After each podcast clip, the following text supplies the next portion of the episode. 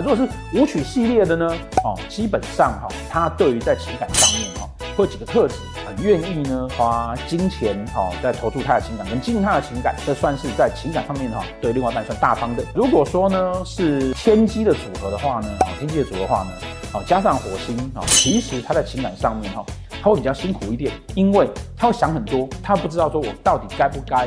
呃这么的冲动哦，我想要这样做，但是呢。好像我也不能这样做啊，往往会让他觉得啊，自己会在情感上面会很心烦意乱。那如果是太阳星的组合的话，哈，跟这样人谈恋爱是不是相当的不错，你会觉得会得到很多的照顾。但是呢，相对来讲啊，照顾的背后也就会表示说，你必须要很听他的话，否则他的火就会出现。那如果啊，太阴啊、天同啊这一类的星耀，本来这一类的星耀哈，在情感上面呢，它通常是比较被动的，但补了这颗火星的时候呢，它就会在情感上面呢、啊，会比较主动一点。